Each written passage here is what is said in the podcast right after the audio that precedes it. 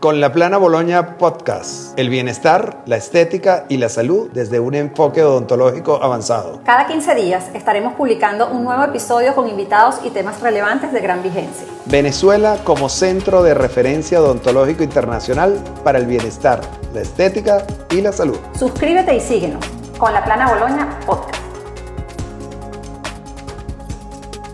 Hoy tenemos a Mariana Morales, odontopediatra, que aparte de odontopediatra tiene un entrenamiento en pacientes especiales. Lo primero, darte la bienvenida de verdad. ¿Cuál es ese paciente que tú debes atender o que nosotros te debemos referir? Bueno, gracias por la invitación, el honor es mío de estar hoy aquí conversando con ustedes y, y un tema que, está muy en boga y que es importante que, que la gente conozca al respecto.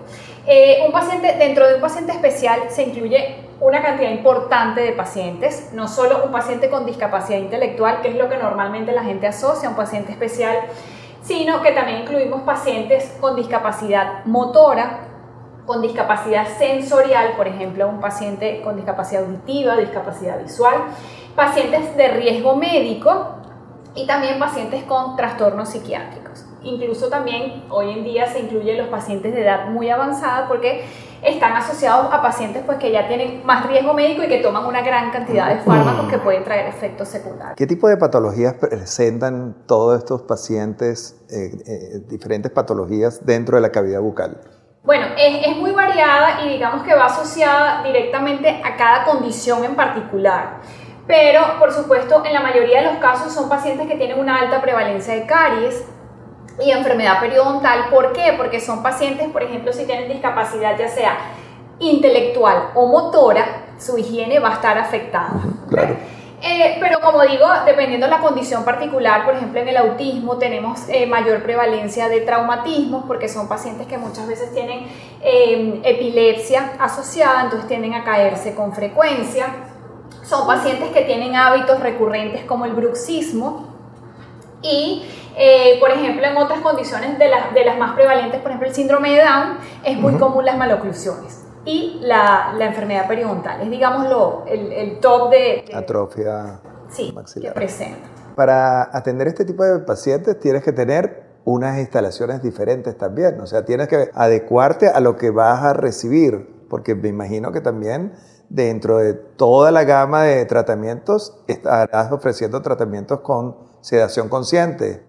Sí, eh, digamos que hay diferentes tipos de manejo que podemos ofrecer al paciente y eso se ve cuando lo evaluamos por primera vez, ¿no?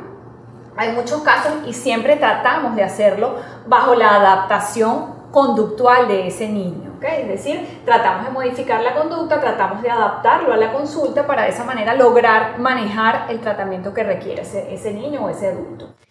Pero en muchos casos esto es inviable, entonces debemos recurrir a la sedación. Nosotros trabajamos con sedación endovenosa profunda eh, y definitivamente es súper importante lo que usted acaba de mencionar. Eh, las instalaciones deben estar adecuadas para ello. Debemos tener no solo eh, un lugar con todos los equipos necesarios, sino además un personal adecuadamente entrenado. Siempre debe haber un médico anestesiólogo presente que, como lo conversábamos previamente fuera de cámara, eh, no es lo mismo un anestesiólogo que esté entrenado solamente para trabajar en quirófano que para trabajar en un consultorio odontológico que es mucho más complicado.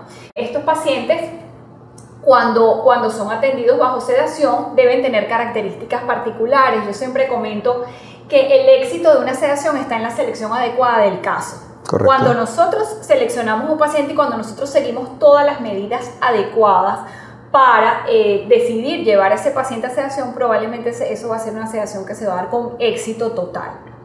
¿Okay? Hay, hay muchísimo tabú respecto a la sedación y muchísimo miedo. Y, y, definitivamente yo creo que cuando las cosas se hacen bien, cuando las cosas se hacen como, como comentábamos, con un personal adecuadamente preparado para ello, con un lugar que esté equipado y entrenado para uh -huh. solventar emergencias que se puedan presentar, porque definitivamente en una sedación pueden presentarse emergencias, eh, los riesgos van a, van a estar minimizados y eso es lo más importante. Además, vas a atender al paciente en las condiciones ideales. Su frecuencia cardíaca va a estar perfecta.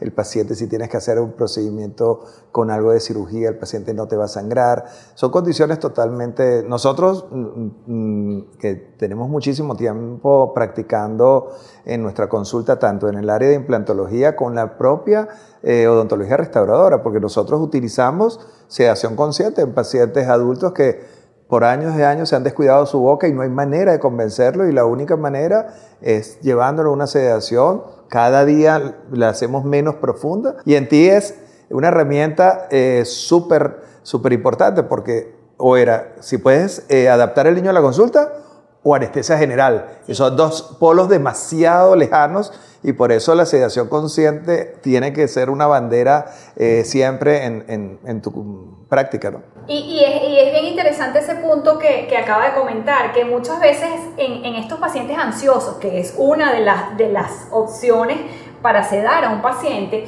eh, muchas veces él se va acostumbrando poco a poco y ya llega un momento en que no es necesaria la sedación. Y yo, yo generalmente eh, posteo muchos casos así, porque es gratificante cuando se damos a un paciente varias veces y de repente logramos que un día un niño con, con trastorno del espectro autista llegue a la consulta y se logre sentar solo y poco a poco vayamos tratándolo hasta que logremos hacerle de repente una limpieza o algún tratamiento en particular sin ningún tipo de sedación. Entonces muchas veces la sedación se hace incluso como un proceso de adaptación para poder luego manejar ese paciente.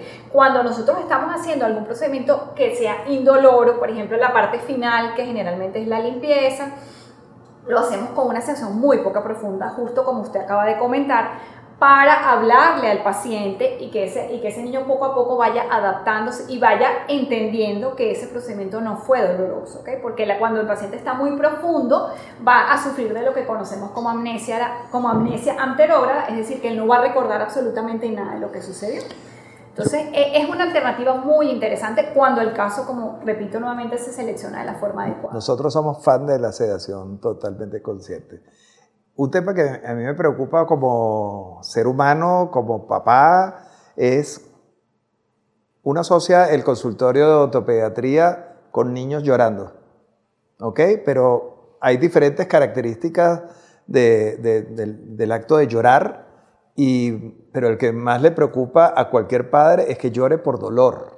¿Cómo controlas, cómo diferencias el, llanto en un niño en el proceso que estás adaptando, porque parte de la adaptación de la consulta todos los días que tienes es el niño llorando. Sí, definitivamente es súper importante eso, diferenciar el llanto. Hay muchos llantos en el niño que no necesariamente tienen que hacer que uno pare el tratamiento y el niño se vaya. Y eso sería un error, ¿ok? En muchos casos el niño llora por ansiedad, llora por temor a lo desconocido y eso es normal, ¿ok? Él poco a poco se va a ir adaptando. Ahora, lo que debemos evitar es un llanto por distrés, ¿ok? Ya donde el niño ya tenga, eh, digamos que pierda totalmente esa capacidad de controlarse a sí mismo y entonces definitivamente tenemos que parar el tratamiento o un llanto por dolor. Entonces pues hay que tratar de calmar el dolor de ese paciente, ya sea con anestesia o de ver exactamente qué es lo que está sucediendo en ese caso, pero es un llanto que sí debemos tratar de controlar y ponerle atención. Y bueno, para diferenciarlo definitivamente pues es con, con, con la experiencia que se, va, que se va viendo. Estábamos hablando antes también del doctor Gómez Herrera, claro. que era mi mentor y él me decía, Tú vas a ser odontopediatra, Mariana, el día que atiendas el paciente número 1000. Y, creo que definitivamente es así. Cuando uno termina un posgrado eh, y sale a, trabajar, digamos que se va enfrentando con nuevos casos más complejos de los que vio en el posgrado. Pero la experiencia ya es lo que va dando un poco el, diferenciar un caso de otro. Pero ya tú sabías que, a qué te ibas a enfrentar. Al irte a hacer un, un posgrado en, en Valencia, España, de pacientes con eh, con discapacidades, ya sabías a lo que te ibas a enfrentar. O sea, tu día a día es diferente todos los días y te enfrentas a un reto permanentemente. Totalmente. Tú sabes que nosotros estamos en el, en el área de restauradora y nosotros tenemos un tema eh, que es como el tabú y la gente cree que porque un paciente es bruxista ya no tiene chance de hacerse nada. Todo está contraindicado y es una aberración total que ha, ocurrido en la odontología restauradora. Uno hace tratamientos y, logra controlar que ese paciente, controlar el bruxismo. pero una cosa increíble es acercarse a una cuna, a una cama infantil y oír que un bebé está haciendo un proceso de, de autodestrucción de su dentadura. ¿Cómo, ¿Cómo la detectas? O sea, ¿cómo la diagnosticas? ¿Cómo la controlas? ¿Cómo la tratas?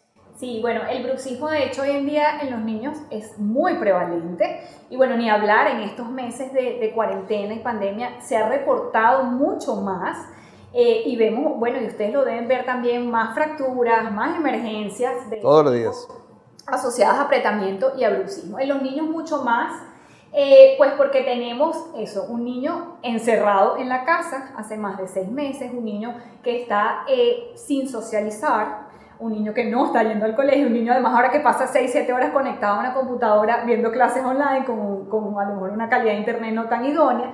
Entonces todo esto aumenta los niveles de ansiedad en los niños y escuchamos en las noches rechinar, como se dice coloquialmente, de una manera increíble. Entonces es muy frecuente hoy en día y en los pacientes especiales ni hablar, porque Recordemos que los pacientes con discapacidad tienen rutinas muy específicas, sobre todo, por ejemplo, los pacientes dentro del espectro autista.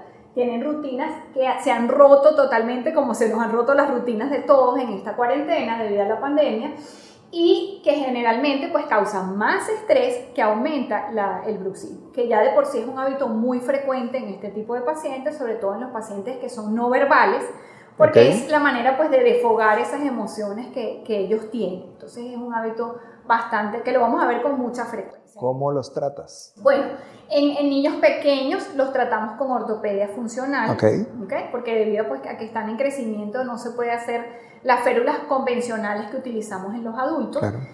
Y pues bueno, hay que ver en, en los pacientes eh, por ejemplo, especiales que tienen un grado de discapacidad intelectual muy severo, pues que no toleran algún dispositivo dentro de la boca, estamos utilizando como alternativa el, la toxina botulínica. Eso, eso lo estamos nosotros empezando a utilizar y la verdad que nos, nos está resultando también de gran ayuda. Sobre todo en los pacientes con parálisis cerebral, que es muy frecuente.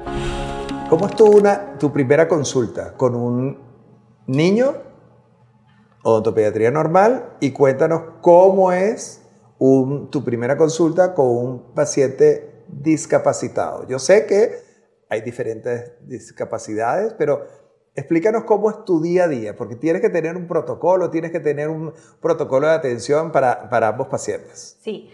Bueno, para mí la primera consulta es la más importante y en eso yo trato siempre de hacer conciencia en los padres, porque muchas veces dejamos por mucho tiempo que, que los niños tengan enfermedades caries, enfermedad periodontal y dejamos pasar el tiempo y luego queremos que en una primera consulta el niño entre con enfermedad y salga sano por la puerta. Y eso es imposible. Y eso tienen que entenderlo los padres. Si nosotros no hacemos una primera consulta que sea adecuada, una primera consulta donde ese niño haga clic con nosotros y nosotros con él y con la familia, eso va a ser un tratamiento que no va a ser exitoso es como, como nosotros en cualquier circunstancia de la vida, la primera impresión es la que cuenta, ¿no? Como dice uno coloquialmente, pues igualmente pasa en la primera consulta.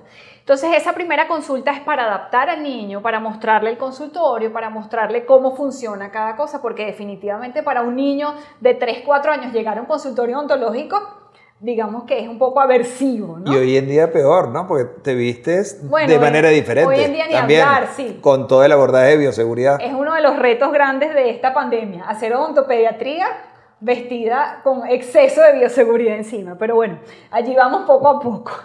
Eh, entonces, como, como iba comentando, eh, definitivamente esa primera consulta es fundamental. ¿no?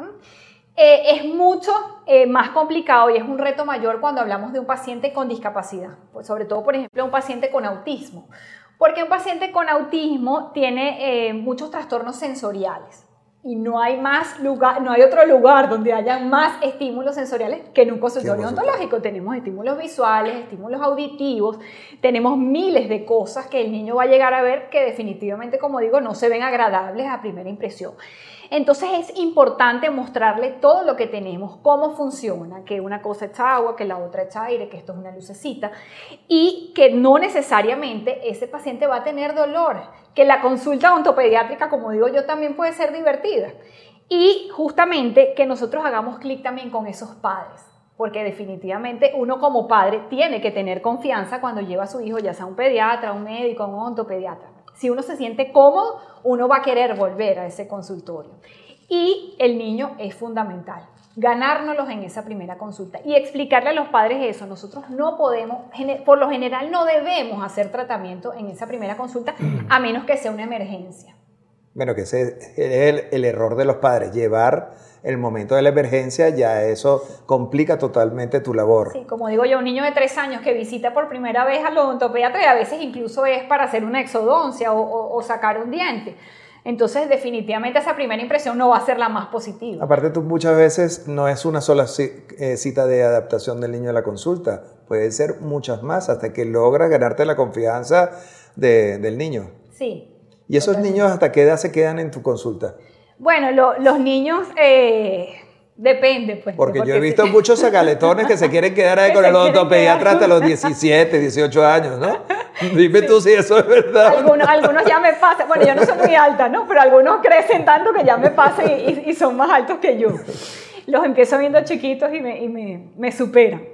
Pero en el caso de los pacientes especiales, eh, lo interesante es que generalmente se quedan porque siguen siendo niños, son pacientes complejos que logramos, eh, digamos, tener esa conexión con ellos y es interesante que podamos seguir a lo largo de los años atendiéndolos. Claro, se enganchan contigo y, tienen la confianza y aparte que es muy difícil conseguir unas instalaciones y, una persona preparada para atender esos. Quiero decir que Mariana... Eh, eh, Venezuela prácticamente es creo que la persona que tiene más entrenamiento en el tema y por eso le quiero preguntar también cómo están las condiciones de Venezuela y qué tenemos que hacer o qué tienes que hacer tú, porque yo creo que tú tienes que formar eh, generación de relevo y gente que te asista a ti.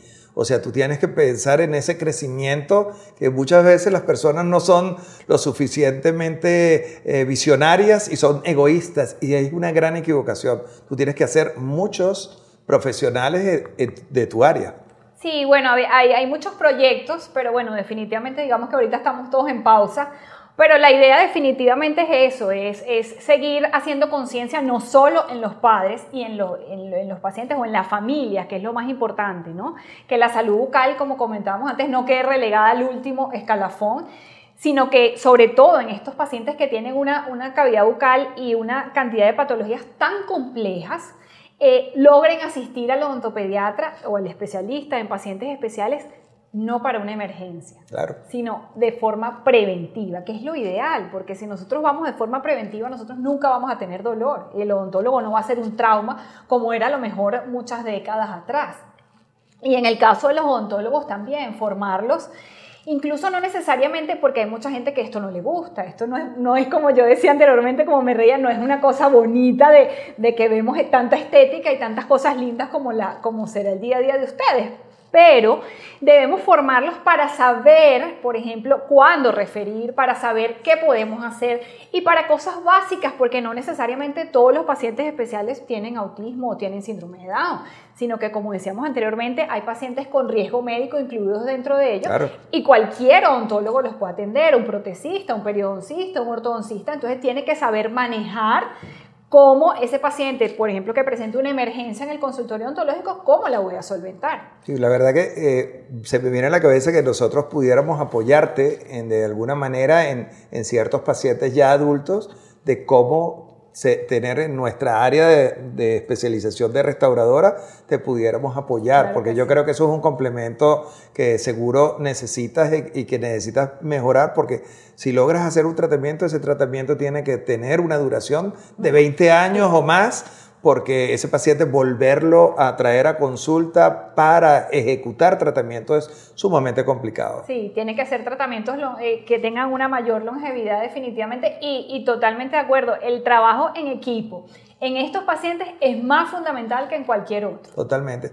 Y, y, te insisto en la parte educativa, y nosotros tenemos las instalaciones de Sinergia Dental Instituto aquí en la Policlínica Americana en Caracas.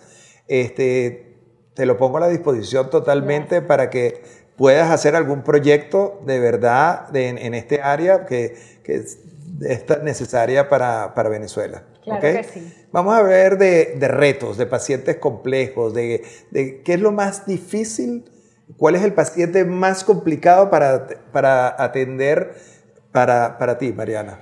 Bueno, yo creo que desde el punto de vista conductual, definitivamente los pacientes dentro del espectro autista. Eh, desde el punto de vista médico, probablemente podría decir que los pacientes con parálisis cerebral, eh, porque son pacientes que se ahogan con facilidad y el agua, digamos que también es nuestro mejor aliado. Y son pacientes que no puede sedar. Eh, ¿O sí? Bueno, sí, ¿Cómo, sedamos, cómo, pero... ¿Cómo manejan las sedaciones? ¿Se puede? Sí, se puede. Como dijimos, lo, los protocolos para decidir qué paciente, ¿Qué se puede sedar y qué no son muy individualizados, porque hay que evaluar pues toda esa historia médica de ese paciente, sus antecedentes.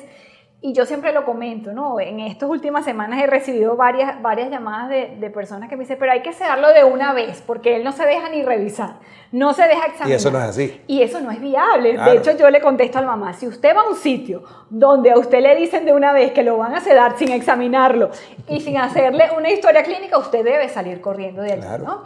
Eh, saber los antecedentes médicos de ese paciente es fundamental, es lo más importante. Yo siempre, cuando en mi época de, de docencia, les decía que lo- los dientes es lo último que vamos a ver en un paciente complejo como este. ¿no? Siempre la parte médica y la parte psicológica o conductual es lo primero que vamos a evaluar. Incluso la familia, porque cómo se maneja la familia y cómo se comporta la familia ante ese paciente no, nos hace ver también cómo va a ser el desenvolvimiento de ese niño en la Y si esa consulta. familia apoya o perjudica la relación de, de- entre tú y el paciente. Definitivamente.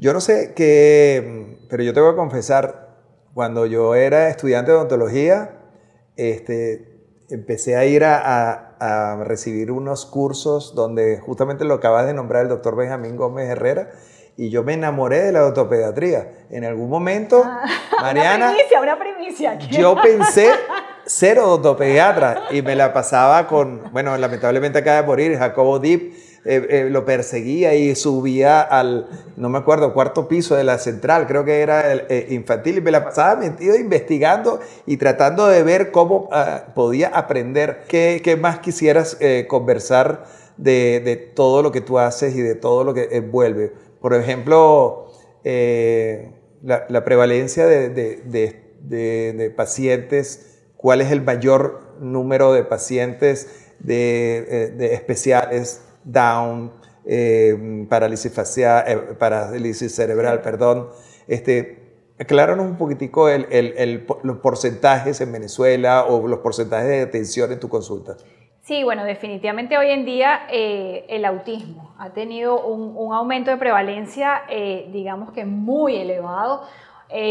Hablamos que hace tres décadas atrás teníamos uno de cada 10.000 niños que era diagnosticado con autismo. Hoy uno de cada 59 niños que están naciendo son diagnosticados con autismo. Entonces, definitivamente por eso tenemos que volver a ver que hay que hacer conciencia en los profesionales, en las familias y en todo, porque son pacientes que van a necesitar atención, no solo en el área odontológica, son niños que van a tener necesidad de ingresar a una sociedad y debemos estar todos preparados para ello.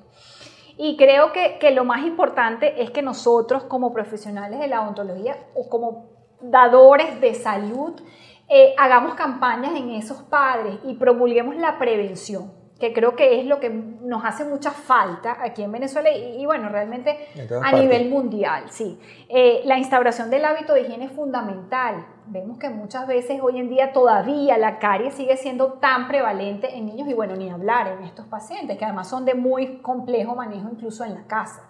Justamente por esos mismos trastornos sensoriales que tienen, pues las cerdas del cepillo, el sabor de la pasta de diente se les hace algo, un estímulo muy aversivo. Entonces es complejo, pero debemos trabajar en ello. Creo que definitivamente, como comentábamos anteriormente, haciendo un equipo multidisciplinario con todas las áreas de la salud, con los pediatras, con los neuropediatras, con los psicólogos, con los terapeutas ocupacionales y con los odontólogos. Sí existen eh, un par de hospitales que tienen atención con anestesia general. ¿Ok?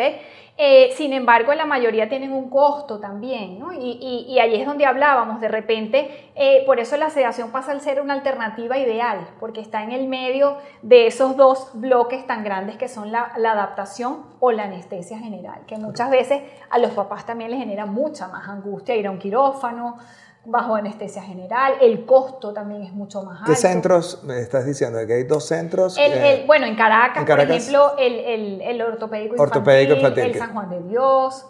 Eh, no sé cómo estará la situación ahorita con la, con la pandemia, pero ellos atienden pacientes eh, bajo anestesia general. ¿ok? Y, y además, pues tienen un personal maravilloso que lo hace. Eh, pero definitivamente no es suficiente. No es suficiente que un par de centros eh, públicos y un par de centros privados lo hagan porque hay una población muy grande. Como acabamos de mencionar, uno de cada 59 niños está siendo diagnosticado con autismo. Igualmente, la, la mayoría de todas estas condiciones están en aumento hoy en día. La parálisis cerebral, que, paradójicamente, a pesar de que hoy en día tenemos mejores cuidados neonatológicos, que tenemos mejores eh, eh, fármacos, tenemos mejor atención obstétrica, mejor atención pediátrica, a pesar de eso, esos niños que antes nacían y probablemente fallecían, hoy en día sobreviven, pero tienen secuelas. Entonces van a ser pacientes que nosotros tenemos que estar capacitados para manejarlos. Buenísimo, Mariana. De verdad que mm, prácticamente no te conocía, había, había oído hablar tan bonito de ti, eres carismática, eres mm, probablemente la líder que, que hay en Venezuela en toda este área, te felicito, ha sido un placer tenerte aquí tanto para Anabel como para mí y de verdad esperemos vernos pronto en otro, en otro programa que seguramente vamos a sacar muchísimo más provecho en una segunda fase. Claro que sí, el honor fue mío. Muchísimas gracias. Gracias.